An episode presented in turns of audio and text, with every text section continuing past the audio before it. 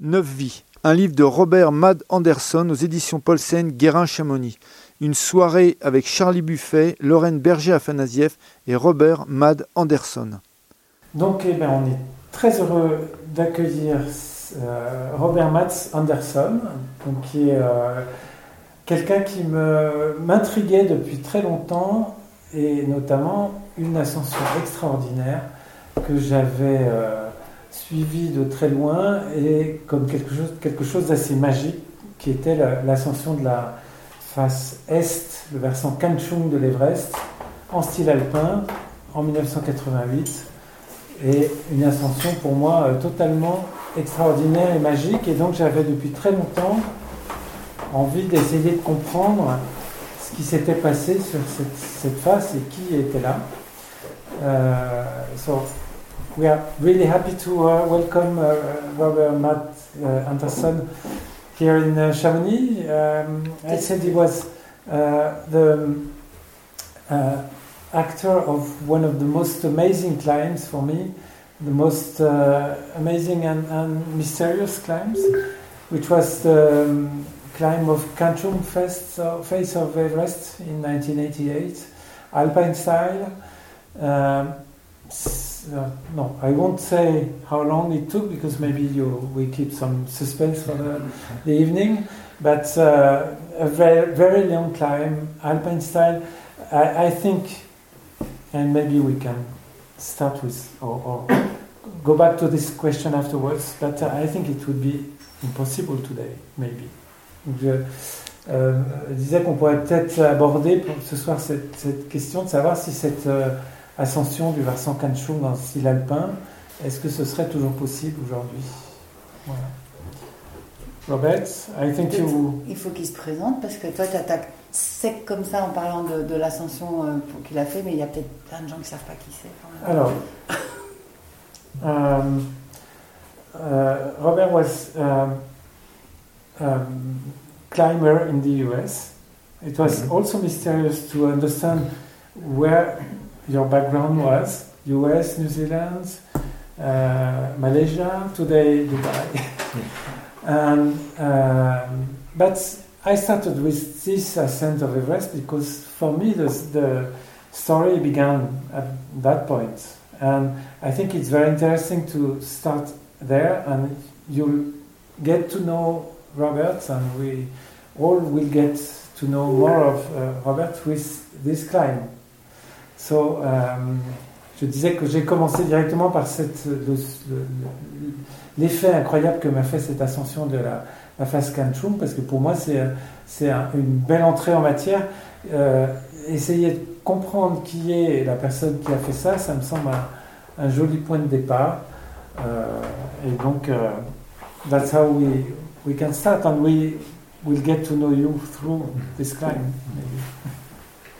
Et Robert, il a déjà écrit quatre livres aussi, donc ça c'est le premier traduit en français. Oui.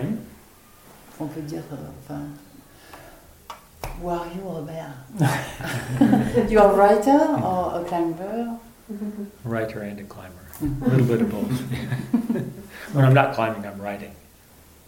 Donc écrivain yeah. et alpiniste. Mm. Alpiniste sounds better in French. Yeah. So maybe you wanted to, to, say a few words in, in French. My wife is a French teacher, and this is the point that she begins to weep quietly. but I will try. It's one minute. Il y a quelques années, j'avais un groupe qui voulait faire de l'alpinisme. Ils venaient des États-Unis et ont suggéré des pics comme les montagnes. L'une de vite réalise que ces montagnes ne m'intéressent pas et m'a demandé où je voulais aller.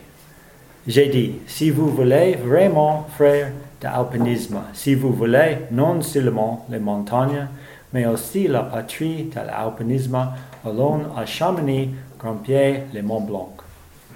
Nous avons passé un semaine magique, le beau temps, une ascension fantastique, des trois monts et bien sûr de la bonne nourriture. Did anybody who speaks French understand me?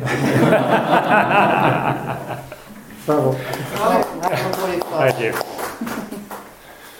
And this was harder than climbing uh, Albaïsal. I'm learning French on Duolingo, so it leaves a bit to be desired, I would say. So, are you going to read a little bit? Yes, I Perhaps. can, but, mais si je commence déjà la lecture, euh, on, on part tout de suite dans l'action la plus directe. On peut Mhm. juste dire à peu près le, où tu veux. Tu, tu très bien. D'accord.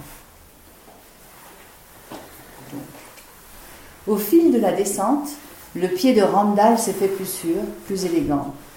Il n'est pas encore sous contrôle, mais sans doute la trajectoire verticale et directe des rappels ne lui laisse-t-elle pas d'autre choix que de descendre tout droit, un pied tombant naturellement sous l'autre.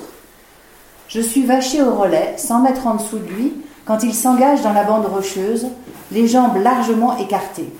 Soudain, je le vois basculer sur le côté, ses crampons raclent la roche, tandis qu'il tente de retrouver son équilibre. Au début, je crains qu'il chute et je tire sur la corde pour le bloquer. Mais un bloc délogé par ses pieds commence à tomber, rebondit sur le mur avant de plonger dans la goulotte où je me trouve. Le bloc percute la base d'un empilement instable comme un château de cartes. Brutalement, la tour rocheuse tout entière explose et s'envole. Elle faisait partie de l'Everest et l'instant d'après, elle vole dans le ciel droit vers moi. Je saute de côté, tirant la corde encore plus fort. J'ai juste assez de mou pour m'abriter à droite d'une petite corniche avant que les rochers m'atteignent. Il passe en tournoyant au-dessus de moi, sifflant à mes oreilles comme des missiles, averses de pierres tranchantes, pointues, grosses comme des têtes ou des boules de bowling. Quelques cailloux frappent ma veste, d'autres un peu plus gros s'écrasent sur mon sac.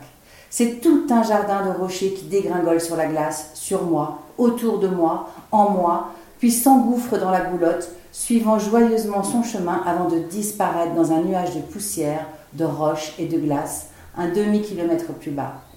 Je reste pendu de profil, tirant toujours sur les cordes pour rester à distance, poussant d'un pied sur les pointes de mon crampon, l'autre pied en écart sur la glace, aussi loin que possible de la trajectoire de la mitraille. La mort a surgi, m'a frôlé et a passé son chemin. Elle ne laisse derrière elle que silence, aucune révélation, juste la simple conscience que si je n'avais pas sauté à l'abri de la corniche, les plus gros rochers m'auraient frappé et cela aurait été fini. Pas de drame, pas de peur, pas de pensée, une mort très rapide et simple, sans un mot. Je me rétablis sur la pente, autour de moi la glace est labourée, un vrai champ de mine. Tout a été touché sauf moi. La petite marche où je me tenais avant de sauter de côté a disparu, évaporée, emportée au pied de la montagne dans un souffle d'air. L'odeur, l'odeur particulière de rocher frappant, le rocher flotte dans l'air comme un fumigène. Je tremble, mais seulement un peu. La, dis- la descente est encore longue, pas de temps pour la peur. Il faut s'en sortir, continuer. Randall arrive en rappel au relais et je l'accroche. Okay, so we can say for um, just one word for the English Mhm. uh, audience about what you, you told, Yeah. and one word about what was read for the French uh, and English. That, that was the first uh, amazing story uh, that happened to you on Everest. Mhm. That was in 1985 Mhm. on West Ridge, uh, the, going down west the West Ridge of Everest, and Mhm. there's this huge rockfall, and you just managed to uh, get out of the way. Mhm. Uh, quite mi- a miracle that you Mhm. could uh, survive. And this is the first of your nine lives, the title of the books. We Correct. kept uh, the English title. And my question was, uh, how did you get this idea of uh, telling this nine lives story? Donc, j'ai résumé un petit peu pour le, le, le- le public euh, anglophone le passage qui avait été, euh, qui vient d'être lu sur cette chute de rocher à laquelle Robert a écha- échappé miraculeusement en 1985 à l'Everest, sa première expédition, et je lui demande comment lui est venue l'idée de structurer son livre autour de cette idée qu'il a neuf vies et neuf vies. à- Is it that you have nine lives only? Maybe, like a cat. I tried to get the illustrator to work a cat into the front cover of the English edition, but I'm not sure it quite made it. So I'd climbed Everest, or I'd been to Everest eight times, and I hadn't quite made it. I was probably the most failed person on Everest ever. And Uh, a friend of mine said I was going back for one more, and my friend said you need to be careful because you might use up your nine lives. And then when I looked at all the expeditions out there, so many people they start the planning and they raise some money and they get packed and they hire their yaks and they have some problems and then eventually you get to the climb and, and I thought that's not really the interesting part for a lot of people know that story it's what happened that was that just about killed me so maybe I, Yeah. yeah. Euh, donc la réponse était que je, je euh, suis peut-être effectivement j'ai peut-être neuf vies comme un chat et il avait essayé de d'obtenir qu'il y ait un chat en couverture de, de l'édition anglaise du livre, et ce qu'il n'a pas obtenu. Euh, il, est, donc, il se présente comme euh, sans doute la personne qui a essuyé le plus d'échecs à l'Everest, et il a un ami qui lui a, qui lui a dit un jour euh, que peut-être il aurait, euh, il fallait qu'il se méfie, qu'il fasse un peu attention parce qu'il avait peut-être fini par euh, épuiser ses neuf vies, comme le chat. Donc d'où cette idée, et il a considéré que les récits d'expédition où on raconte tout depuis la marche d'approche, comment est-ce qu'on prépare son matériel, quand, quand on rentre dans les détails et trouve ça ennuyeux, il a préféré aller vers les, ces éclats de ces moments euh, extraordinairement intenses où le- la vie est en jeu. perfect parfait s'il vous plaît um, so that was 1985 and then I thought I could do it better I was quite young at the time and had a large ego. So I thought I would go back and I would form my own team, climb a new route. I didn't like the idea of using oxygen, so that's when I put together the team that went back to do the Kangchung phase for my second expedition, which almost killed me multiple times. Ça, euh, donc, euh, ça se passait cette première, euh, premier récit en 1985 et il pensait qu'il pouvait faire mieux. Il dit qu'il avait un très gros ego à l'époque et qu'il a donc euh, conçu une nouvelle expédition. euh, enfin, il, a, il a souhaité à partir de ce moment-là organiser sa propre expédition avec sa propre équipe et euh, c'est comme ça qu'il a mis sur pied cette expédition à la face Kanchung de l'Everest. Et là, peut-être qu'on peut lire Ouais. le next passage. Je crois que j'ai peut-être dormi un peu, difficile à savoir. Dès qu'un soupçon de lumière se glisse dans la tente, je sors et scrute les pentes sommitales, espérant apercevoir Stéphane. Où est ce garçon? Nous sommes inquiets. Mais le monde étrange et irréel de l'Everest n'émet pas de sinistres messages. Très haut dans le ciel, tout existe sur un même plan. La vie, la mort, l'au-delà. Et la mort d'un ami, d'un ami envoie des signaux. Rien de tout cela ne se produit. Où est-il? Bien au-dessus de moi, j'aperçois soudain une silhouette indistincte, presque fantomatique, qui se déplace incroyablement lentement. Puis Stéphane se rapproche et nous le voyons marcher vers nous, titubé, parfois tombé comme un enfant en combinaison de ski. Nous sommes très soulagés de le voir. Ed lui donne le reste de son eau glacée. Il prend des photos qui resteront, ce que Stéphane gardera de plus proche, d'une photo de sommet. Stéphane vient de devenir le premier Britannique à atteindre le sommet de l'Everest sans oxygène. Nous n'y pensons pas vraiment sur le moment, nous sommes simplement heureux de nous retrouver tous ensemble. Puis nous descendons ensemble vers le col sud. Ed prend une photo de Stéphane et moi appuyés l'un contre l'autre.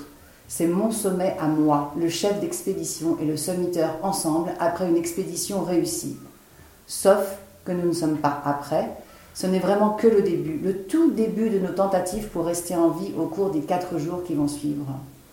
Je n'ai accordé qu'une seule de mes vies à ce chapitre, mais je vais en réalité en épuiser beaucoup avec. Jour après jour, des miracles et des morts frôlées avant de réchapper de l'Everest étonnamment vivant. So this passage is about uh, the moment where you meet Stefan Venables, who is coming back from the summit of Everest, alpine style, one of the most amazing feats in uh, Everest history. And you were very close to get to the summit as well because you stopped at the South Summit. Donc euh, Robert a été euh, donc c'est- ce moment qui est décrit, c'est le moment où euh, Stéphane Venables, après un bivouac à 8000, this bivouac was 8500 Yeah, higher. Maybe. Eight, seven, probably. Eight, yeah. six, seven, yeah. Enfin, sous le sommet sud, Venables avait bivouaqué très très haut. La photo, on la verra peut-être tout à l'heure, est absolument incroyable. Et donc il voit cette silhouette apparaître. Euh, et euh, c'est le tout début. Donc ce qui est dit dans, dans le passage et que Robert a dit aussi tout à l'heure, c'est que euh, on a choisi des extraits qui ne racontent pas que des moments où la vie ne tient plus qu'à un fil. On a choisi ce moment qui est un beau moment de rencontre et de, survie et de, réussite. Mais l'histoire ne s'arrête pas là. Le succès n'est pas acquis puisqu'ils sont encore au-dessus du col sud euh, en style alpin, c'est-à-dire qu'ils ont très peu de matériel, ils ont très peu de cordes fixes, en tout cas dans le haut de la face, et donc la descente s'annonce extrêmement difficile.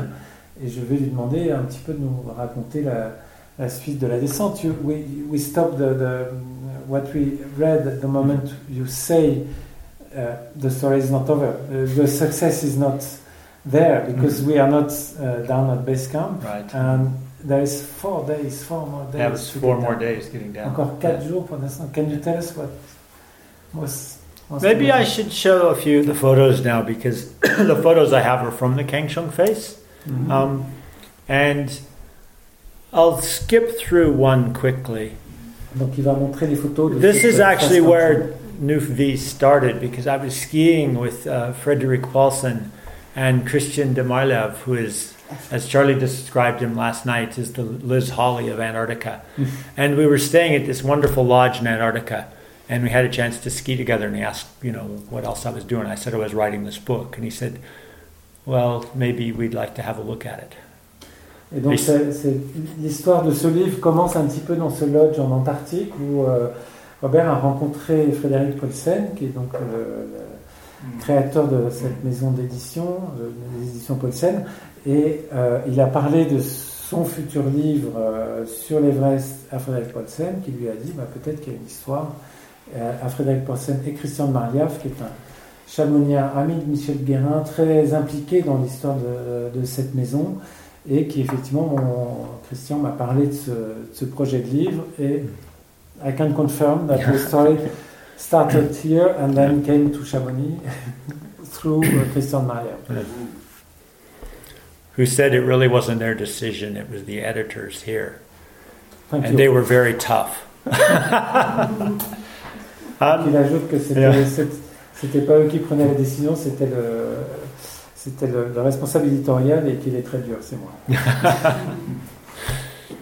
Um, I was fortunate many years ago. I lived in New Zealand, and Ned Hillary, um, Sir Edmund Hillary, wrote the forewords to two of my earlier books, and his son Peter has written the foreword um, to this book. Donc il a eu la chance de rencontrer en Nouvelle-Zélande Edmond Hillary qui a signé la préface de deux de ses livres précédents et son fils Peter signe la préface de ce livre. So I can go through the next ones because they're just about the climb. We went up and we found a huge crevasse, and we came down to talk about it. So we have Joseph Blackburn, who is our photographer, Miriam Zeman, doctor, myself, Ed Webster, Paul Tier. Stephen Venables was probably in his tent hiding. Oh, I took the photo. Il took the photo. yeah. So we went up the mountain. No Sherpas, so small tents, no oxygen, oh. Not much equipment. Pas de Sherpa, petite tente, euh, pas d'oxygène, très peu de matériel. Into the crevasse, and went down. Out of the crevasse. Tuaura, Très fort. yeah. And then across. That's Stephen Venables. And then out of the crevasse at seven and a half thousand meters, seven thousand meters almost. So, Cette crevasse à 7500 mètres Yeah. d'altitude. and then above, easier climbing, beautiful, way above the clouds. Au-dessus de la crevasse, donc Mhm. le- euh, escalade plus facile. And Stephen Venables at about 7,500. And our camp, Camp 2, with uh, Paul Tier and myself pitching the tent. Donc le camp 2 avec Paul Thier et Yeah. euh, Robert qui installent la tente. South Cole, nobody else there, empty. tout seul. It's different from when you were there, Roland, huh? Absolutely. 200 people? yeah, Perhaps, I 2019. Yeah, not so many. Donc tout seul au col sud, ce qui est quand même assez exceptionnel. I uh, didn't understand what you. Oh, sorry. Roland climbed in 2019, which is Yeah. the last time I saw him. And when we were on the South Col, there was nobody, Yeah, it was just us. Yeah, And when he climbed, It was uh, en masse. yeah. ok. La photo de Limsdale, c'est le, le 7 jours pour moi.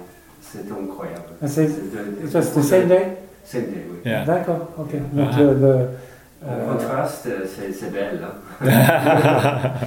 pour ceux qui n'ont pas en tête la photo de Nimsai, c'est une fameuse photo de la euh, file des grimpeurs qui se, se- s'empilent sous le Russell Hillary au-dessus euh, et, et à touche-touche comme sur un quai de métro.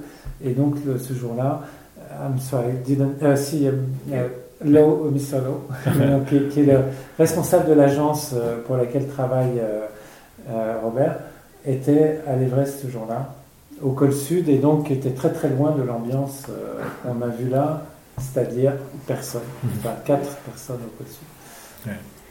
so, sunrise in Makalu. And then myself, very nice photo in the book. So, above the South Col. Again, nobody there. Donc là, on est au-dessus du col sud et euh, l'ascension vers le sommet, le lever de soleil sur le Macalu qu'on a vu un petit Yeah. peu avant, et la photo Yeah. de Robert en train de gravir vers le balcony, tu vois ce balcony Um, yeah, this was going towards the balcony. Yeah. Donc, euh, So, so no pack, yeah, no pack, no harness, no oxygen. The water froze. Just go. Pas de sac à dos, pas de baudrier, pas d'oxygène et la bouteille d'eau, la gourde d'eau gelée. And then South Summit, where I got to, and then Summit photo from Stephen Venables. Mm. He thought he had a good one, but this is what he got, and he says that's his reflection. Right there. Maybe. Donc, euh, juste avant la photo du sommet sud où Robert s'est arrêté, et ça, c'est la photo du sommet prise par euh, Stéphane Venables. Il pensait qu'il avait une bonne photo. And reflection? Well, you think so? He That's says. his- you- He says right there. That's him. But It, it's, it is. it's, a, it's an oxygen bottle? Yeah. Yeah, okay. That was left by a, another expedition. Yeah. Okay. Et donc, il y a son reflet dans une bouteille d'oxygène qui est posée dans la neige au sommet. That's his summit photo. But of course, it's a, it's, it's a proof, it's a very, important photograph because Yeah. that's a proof that he get there. Because Yeah. any- anybody can check that. Uh, oh, sorry. Euh, c'est c'est une photo importante parce que c'est une preuve de sommet. N'importe qui peut aller vérifier que euh, ces photos-là et ce, cet objet et ce- cette bouteille d'oxygène installée comme ça sur d'autres photos prises avant après, on peut vérifier que ça correspond bien au sommet de l'Everest à ce moment-là.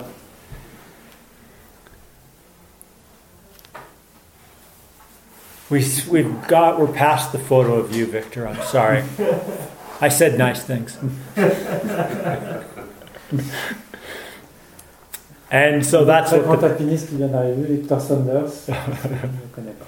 that's the uh, that's the real summit with uh, Tenzing Norgay on top. And this was Stephen in the passage that Lorraine just read when he came back down. I saw him way above us, and then he came down, and this is what he looked like.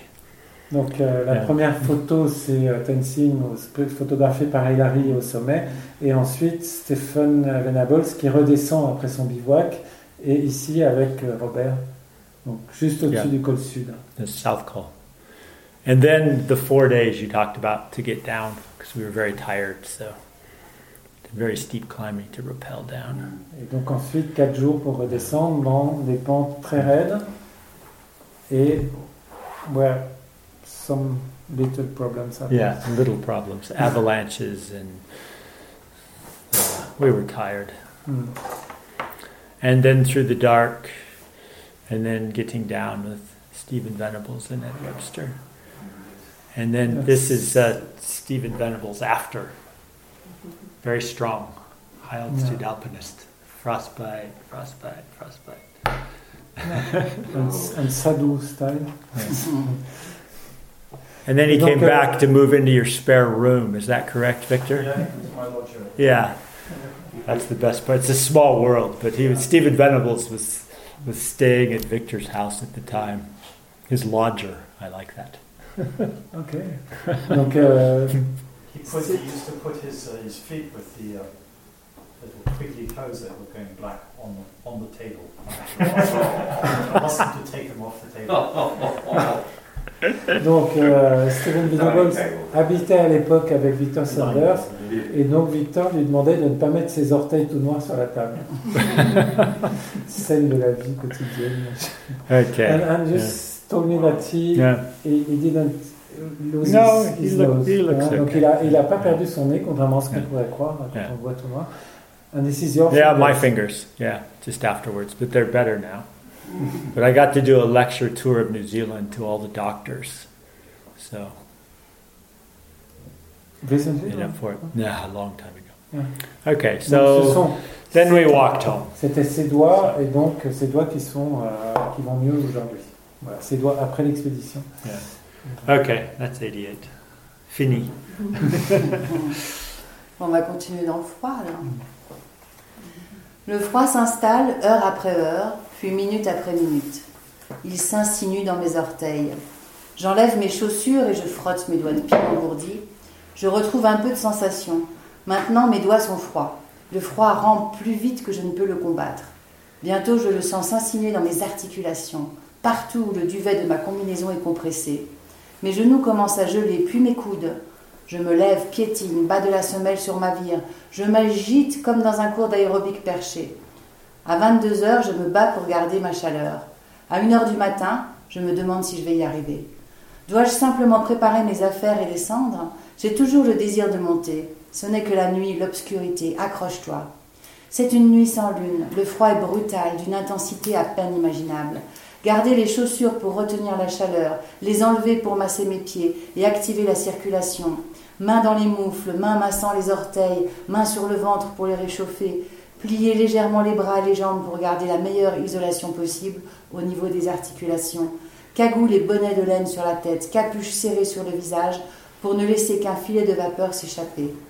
L'air glacial s'infiltre et crée un tunnel de glace autour de ma bouche. À l'intérieur de moi, il y a un soupçon de chaleur et de vie. L'extérieur n'est que ténèbres, immobilité, absence de vie.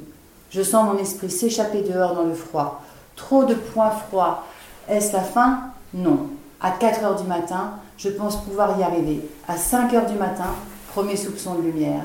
Je m'assieds sur mon petit siège de neige, large d'un demi-mètre, adossé au rocher.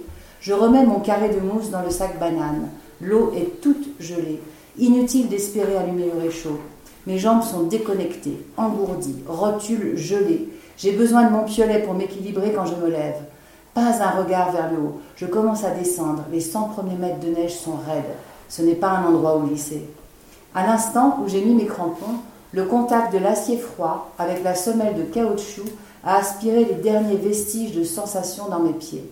J'ai l'impression d'avoir attaché de l'acier gelé sur mes pieds nus. Je sens que les engelures apparues pendant la nuit commencent à remonter dans mes pieds. Je me retourne face à la pente pour être un peu plus stable et je rampe comme un crabe vers le bas. Planter un crampon, c'est comme essayer d'enfoncer un clou dans du béton.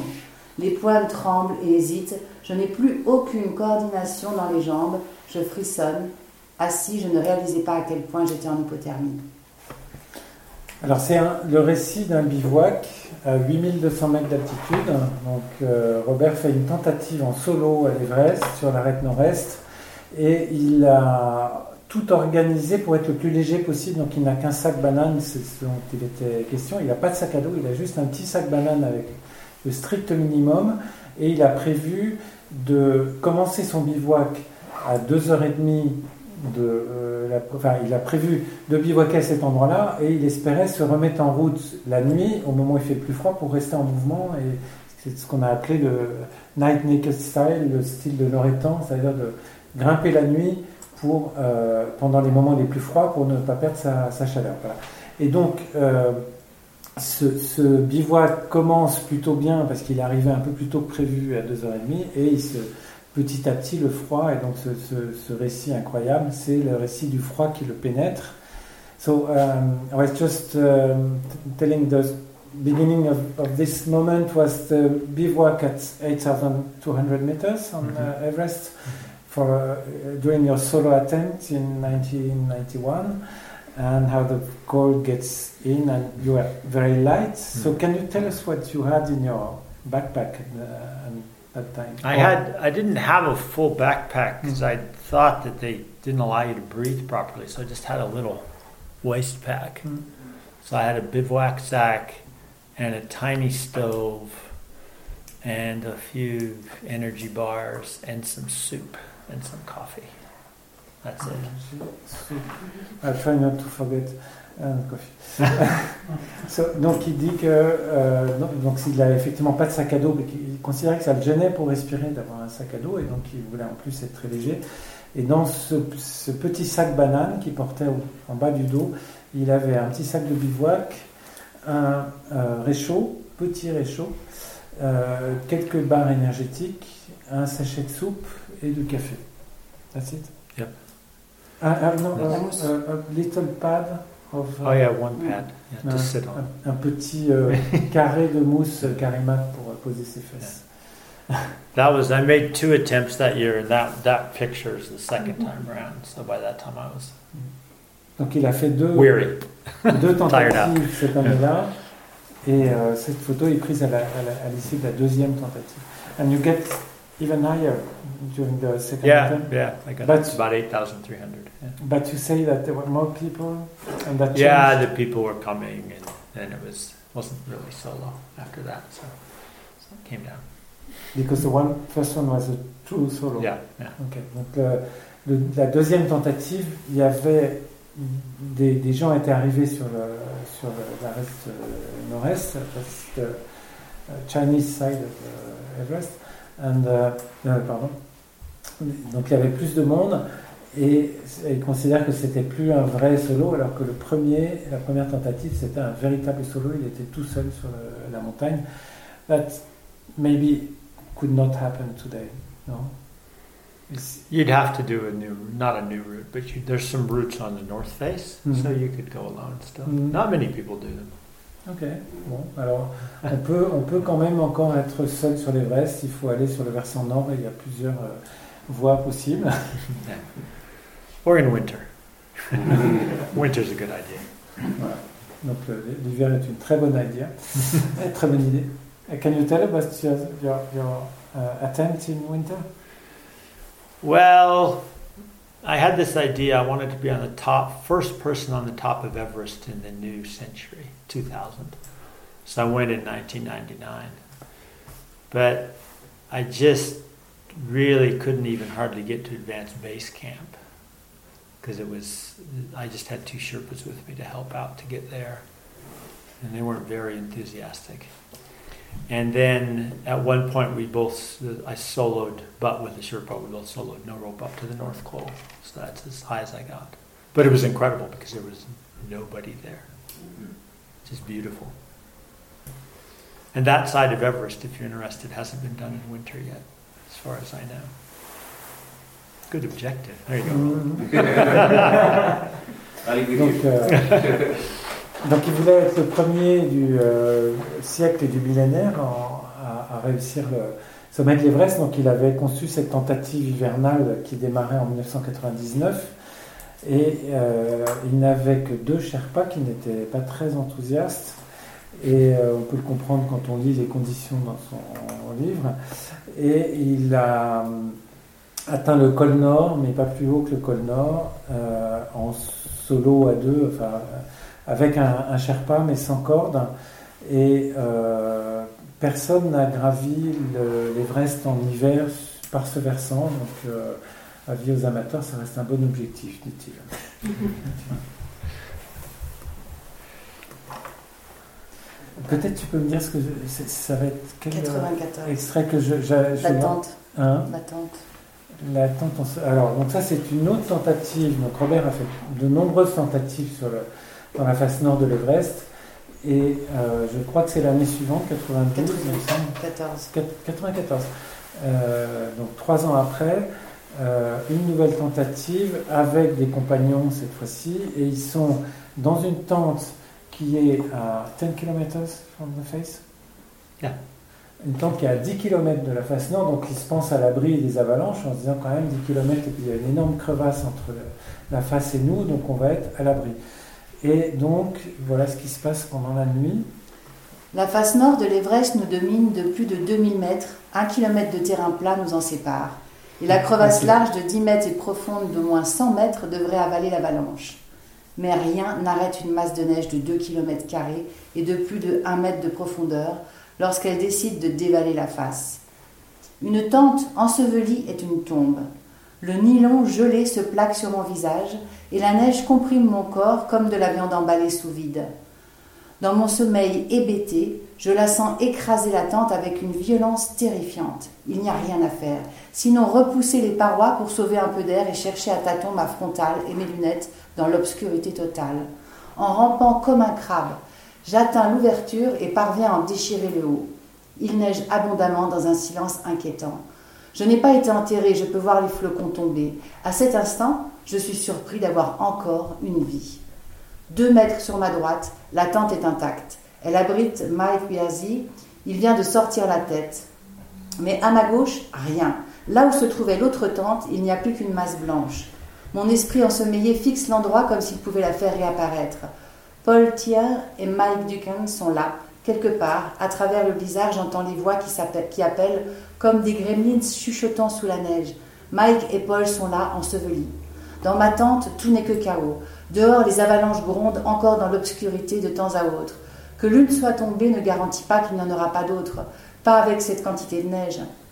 Notre camp est dans un bassin entouré de montagnes. Plus il neige, plus il devient un piège mortel. Mon esprit est confus. Que faire Que faire?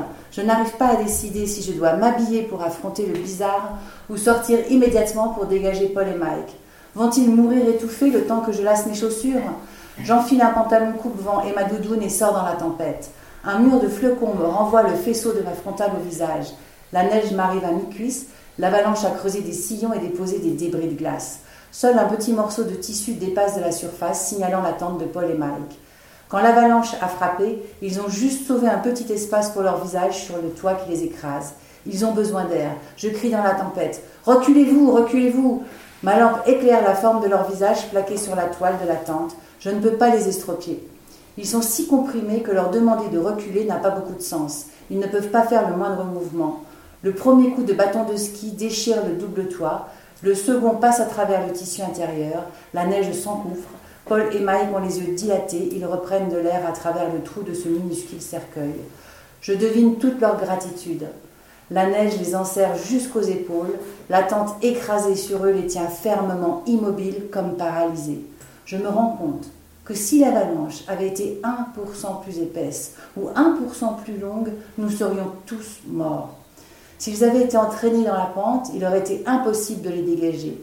Nous avons une chance incroyable de nous retrouver ici. C'est une vie. Mais nous sommes quatre. Est-ce que cela compte pour quatre? J'espère que non, car les vies se raréfient ces derniers temps. So, Everest North Face is a dangerous place? A little bit, yeah. Would you, would you do it again? Face nord de l'Everest est un endroit mm. très dangereux, comme vous l'aurez compris. Est-ce qu'il y retournerait? Oui. You would do it again? Yeah. It's the best side, I think. One more life? It's nice, yeah. One more life, who knows? Maybe fly off. Fly off. Fly down. Yeah. Mm-hmm. Bit easier. Fly up. Fly down. Yeah.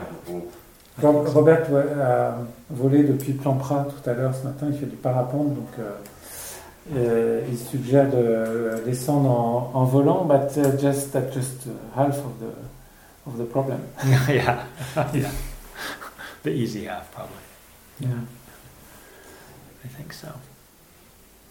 But can you avoid? Um, I mean, uh, alpine style was some very uh, kind of dangerous game. Do yeah, you think that you can yeah. take it uh, reasonably. Est-ce que le, le well, si est un jeu très dangereux, est-ce qu'il peut est It's not the, climbing on the north side is not super steep.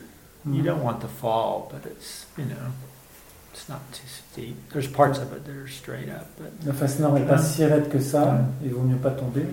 So It's a good side to solo, I think. Mhm. It's the best. Yeah. Or to do alpine style. Mhm. Et donc c'est un bon versant pour faire du, du style alpin. Okay. Okay. If you have nine lives. last one. If you have nine lives. Yeah. Okay. À 60 mètres, juste un petit peu en contrebas du sommet, nous avons passé une dernière petite nervure de rocher Ah, peut-être, peut-être, je, redis un petit peu où est-ce qu'on est, euh, Ouais. qu'on qu'on prenne mieux. Donc là, euh, euh, des années ont passé et Robert est engagé pour euh, une expédition commerciale sur la voie classique du- de l'arête sud-est et euh, il arrive au sommet, donc pour la première fois ju- jusqu'au vrai sommet de l'Everest et pas le sommet sud, avec un premier client et il se retourne et donc voilà ce qu'il voit. Quand je baisse les yeux, je vois. Je vois que Fred se tient toujours là.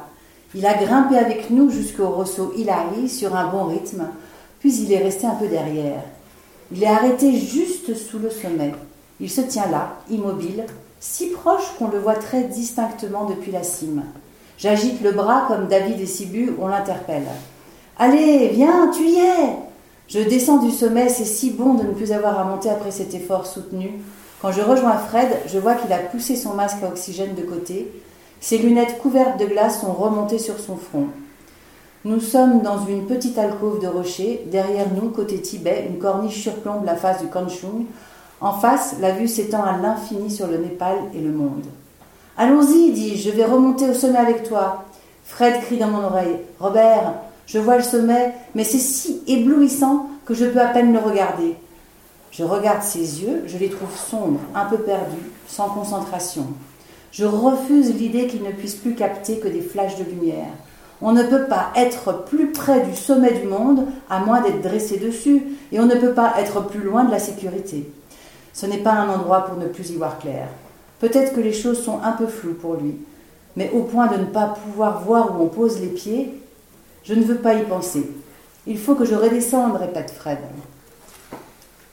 So for me, this moment is amazing because there are lots of stories of not turning down uh, early enough on Everest, but this one is really amazing because he was so close. I mean, uh, donc cette histoire de demi-tour, c'est incroyable pour moi parce qu'on on a, il y a eu des histoires dramatiques de gens qui n'ont pas fait demi-tour assez tôt à l'Everest, mais là, 60 meters. Yeah, you could see him. It was like twice the size of this room. He was right there.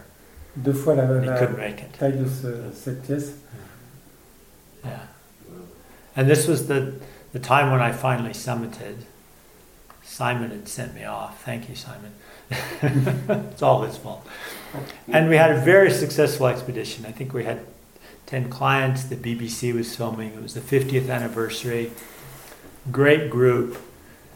And then myself and another British climber, British guide named David Hamilton got to the summit for the first time too. And one of our clients was 50 meters below us and couldn't make it and he couldn't see. So David and I spent the next 15, that took us longer to get down than to get up. I think we were out of the, off the South Col for 27 hours to shepherd him back down the mountain to the South Col. So after all these climbs, I was like, it's not getting any easier. Uh, euh, donc, euh, Robert raconte qu'il était, grâce à Simon Lowe, qui est ici, qu'il avait engagé euh, Jagged, Jagged- Jagged Globe. Jagged Globe, donc le, le- le nom de l'agence qu'il avait engagé pour cette expédition commerciale. Euh, et donc, il a réussi, la- il a euh, atteint le sommet pour la première fois, et c'était une expédition euh, qui a eu beaucoup de succès, puisqu'il y a 10 clients qui ont atteint le sommet, la BBC qui filmait. In 2003. Yes, Donc 50th en anniversary. 2000 2003 pour le 50e anniversaire de la, la première ascension. Euh, donc un groupe important, Dave Hamilton qui était son euh, compagnon, l'autre guide euh, qui est lui aussi arrivé au sommet. Et donc ensemble, ils ont dû accompagner ce garçon qui était devenu pratiquement aveugle. Et quand ils sont enfin revenus au col sud, ils l'avaient quitté, enfin, ils sont arrivés au col sud 27 heures après l'avoir quitté. Donc 27 heures au-dessus du 1000 mètres. dont plus de la moitié pour aider quelqu'un qui ne voyait plus où il mettait les pieds à avancer, à lui permettre de redescendre. Can you maybe tell one souvenir of this uh, amazing uh, feats that you got someone down from uh, the summit, almost the summit yeah. uh, Est-ce qu'il a eu un souvenir particulièrement marquant I remember at one point we were just below, we were going back up the South Summit, and my my other my co co guide David Hamilton said, he turned to me and he said, "I don't think he's going to make it." Hmm.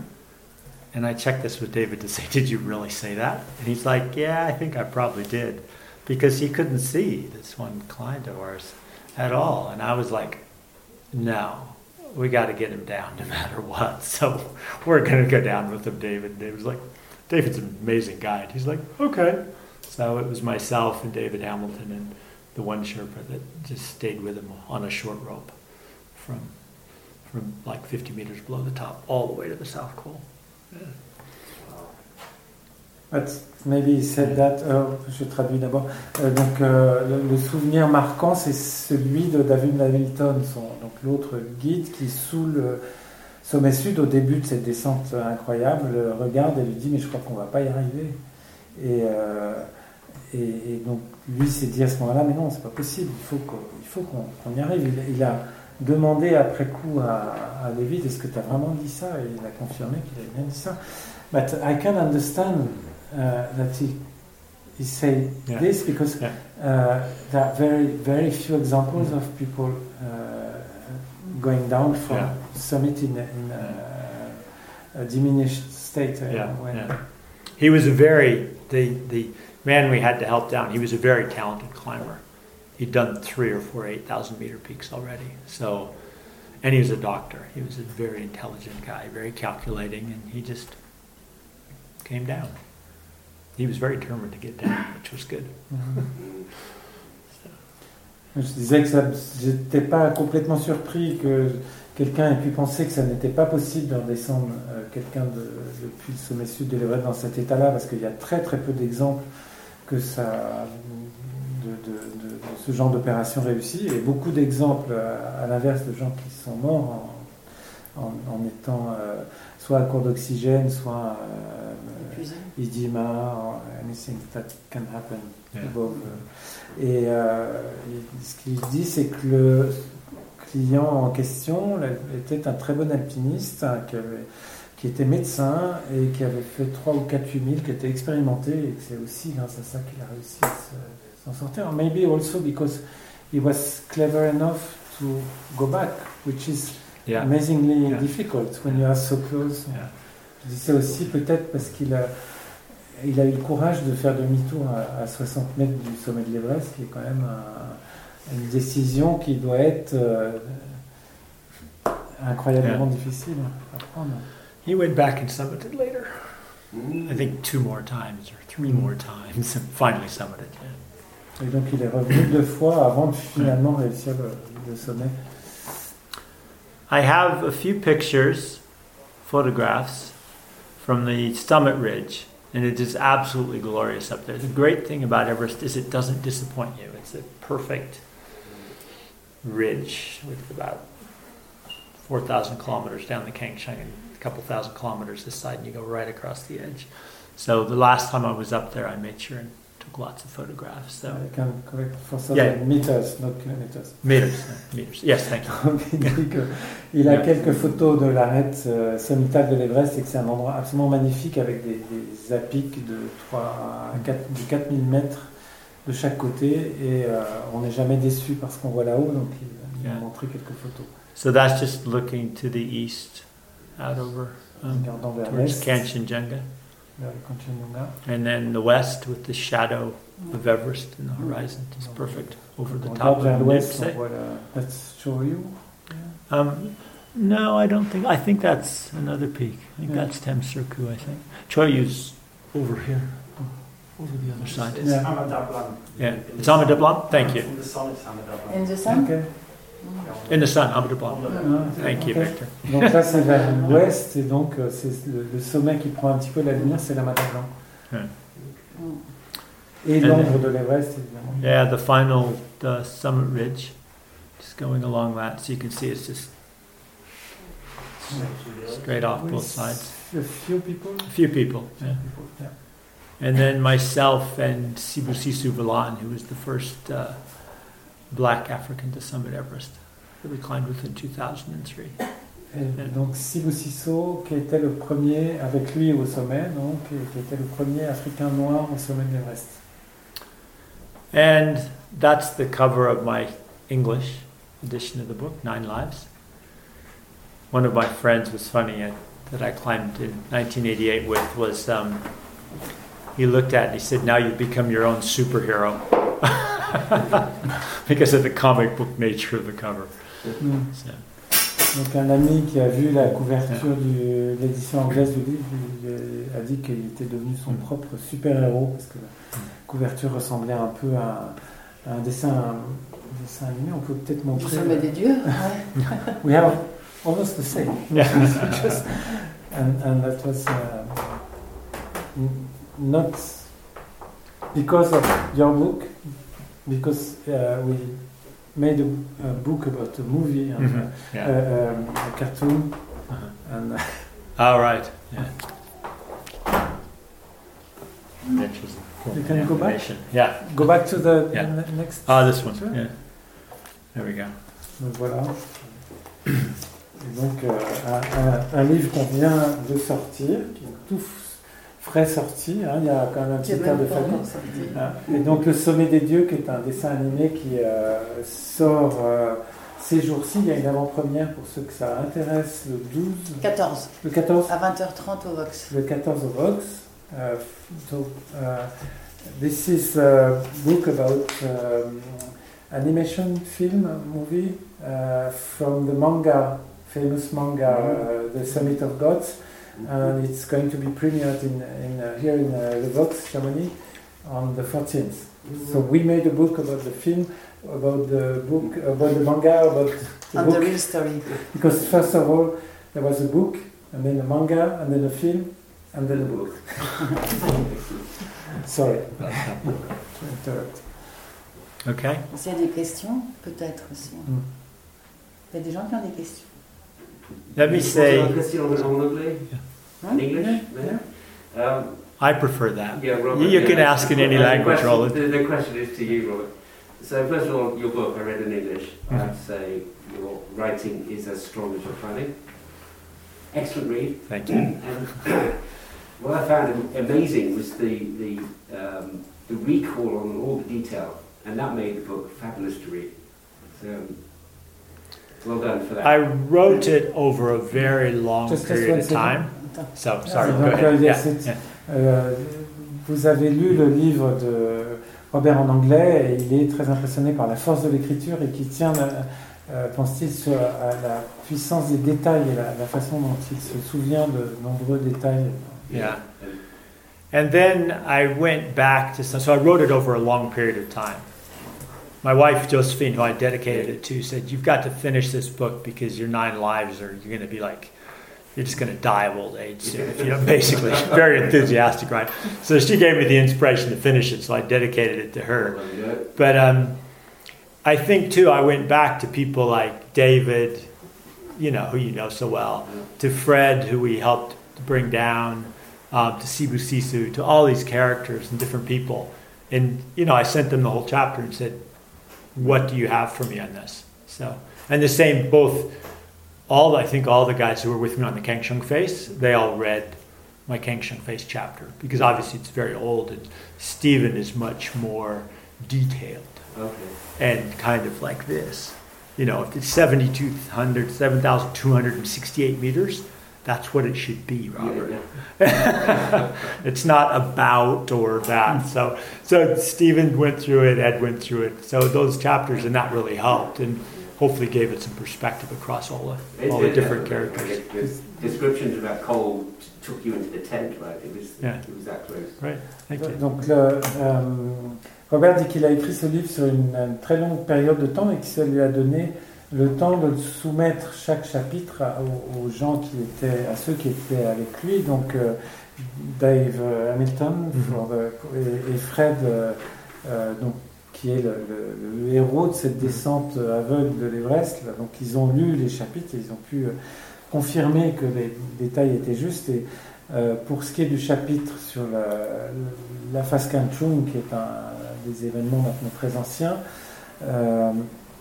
il les a soumises à tous ceux qui étaient là, Ed Webster et Stephen Venables. Et Venables lui a euh, fait une lecture extrêmement précise, donc il ne supporte pas la moindre approximation, donc il fallait que tous les chiffres soient précis au mètre, euh, au fit, au mètre près.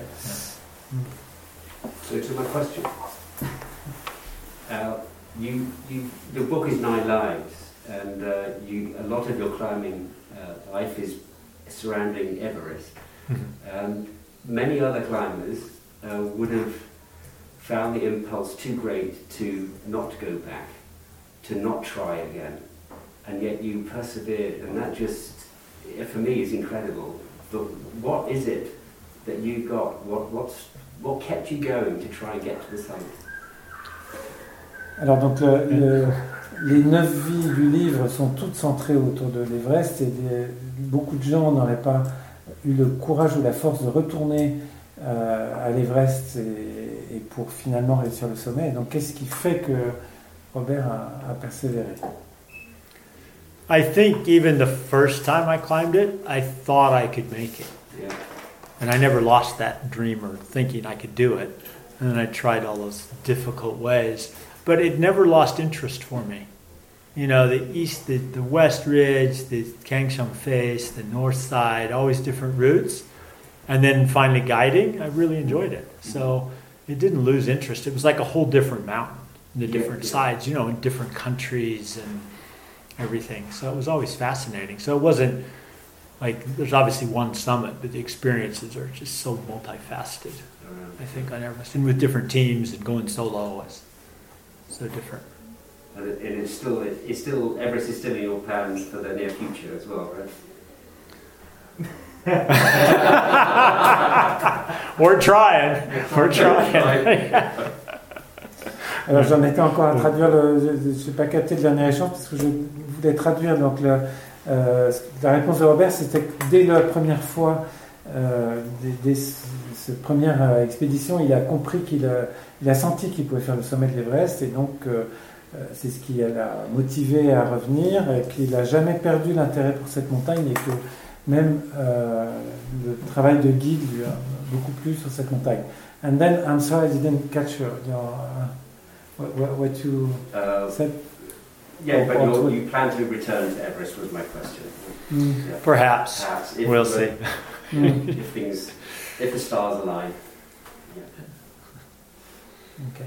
Yeah. It, and um, I had a question about the difference between you've been all alone on South Cove in 1988, mm-hmm. mm-hmm. and then you have been uh, with 100s mm-hmm. of people, uh, maybe 30 years after, yeah. after yeah. more or less. Yeah. Mm-hmm. How far was it a different experience? Yeah, it's completely different. Yeah. You can't hardly compare. But it's it's kind of fun being up on the South Col with more people. Mm-hmm. the Sherpas and other guides and people you've met. It's, it's, it's fun. It can, it can be fun up there. Mm-hmm.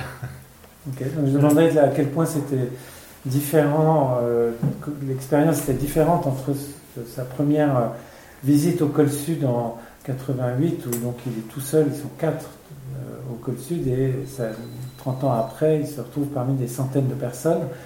Euh, donc évidemment, la question est un peu euh, fermée. évidemment, c'est euh, très très différent, mais il trouve que c'est fun, c'est amusant de, de, se retrouver avec tout ce monde, qu'il y a des Sherpas, il y a des gens différents. Tu vois, maybe you are not in a very good mood to uh, interact with other people. Oh, it can be pretty good. It yeah. can be fun, yeah, I think, amongst yeah. the guides. Donc on peut être très bien au col sud, euh, à papoter, à avoir des discussions avec les Sherpas. C'est yeah, fun. The Sherpas and the guides are usually having a good Yeah. time. I've Yeah. had some good conversations up there. Even uh, South Square. Yeah. Ok, ok. Donc les Sherpas et les guides se- se- s'entendent généralement bien, et même au col sud. It's a good view. nothing else. Especially towards the, the, the east. Good view Yeah, it was interesting. I remember when I first met um, John Hunt, who was the expedition leader in 1953, and I met him. and he'd gone over there when he was up there with Ed Hillary in Tenzing Norgay. He'd walked out there and looked down and said, Wow. when I went and talked to him about being the honorary expedition leader, he was like, I don't know, Robert, it's going to be pretty tough. Et donc euh, il dit que du côté sud on a une belle vue, donc je lui tendais la perche, la belle vue notamment sur la face est, le versant Kanchong qui plonge donc euh, sous le col sud euh, vers l'est. Et donc il dit qu'il en a parlé à John Hunt, donc le leader de l'expédition britannique qui a réussi le sommet en 53, et que John Hunt, John Hunt lui avait dit euh, qu'il avait regardé quand il est, John Hunt était monté au col sud, même euh, s'il était, chef d'expédition, et, et qu'il avait regardé donc euh, cette vue plongeante depuis le col sud sur la face Kanchung, et euh, il lui avait dit waouh, ça va être dur.